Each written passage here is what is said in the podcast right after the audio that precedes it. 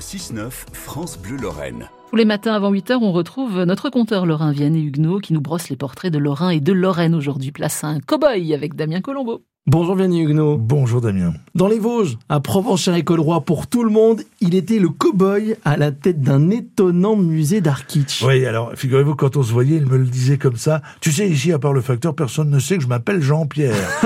on disait cow-boy, effectivement.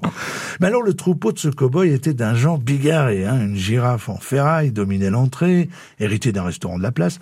Quelques têtes de sanglier et une de chèvre tapissaient l'arrière d'une fenêtre éreintée en rang d'oignons. Avait-elle été chinée chez des chasseurs repentis, des taxidermistes repus On n'en savait rien. Mais on savait que des canards en plastique fricotaient avec des hippopotames barbotants alentour d'une statuette en plâtre blanc, succès d'année kitschounet d'une fontaine versaillaise. Un ours, un temps, un vrai, hein, empaillé, avait rejoint l'embarcation il fut échangé dans la pure tradition du troc avec une splendide Michelin, vous vous souvenez, la mythique remorque des ouvriers à mobilette. Ah, D'accord. Et puis alors chez Jean-Pierre partout, il y a, il y avait euh, des bibelots, des pancartes, des vélos, des statues, des nains, des roues, des boîtes aux lettres, beaucoup de boîtes aux lettres, et des chapeaux, des cornes, des chopes, des drapeaux, des skis.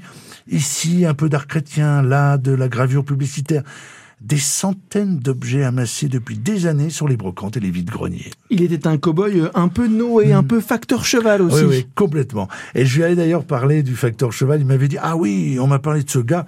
Il faudrait que j'aille voir ce qu'il fait.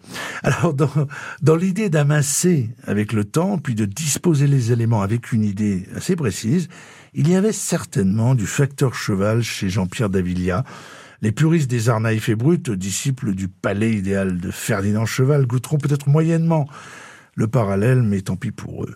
En tout cas, le cow-boy a poursuivi longtemps son aventure touristique. Sa petite maison devenait parfois repère de touristes, mais seuls les égarés euh, la trouvaient.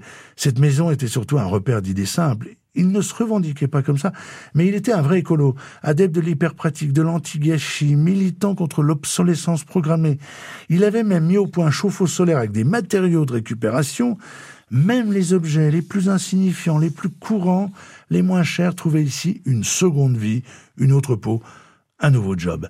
L'imagination était au pouvoir, au service de tout, même de ses chemises en jean, usées. Il les tranchait, les nouait, les punaisait. En lamelles au-dessus de la porte, elle renaissait rideau. Le cow-boy de Provence, cher Jean-Pierre Davy, un portrait que vous retrouverez dans le livre qui paraîtra pour le livre sur la place de Vienne et Huguenot, Les Glorieux 146 Lorrains d'ombre et de soleil.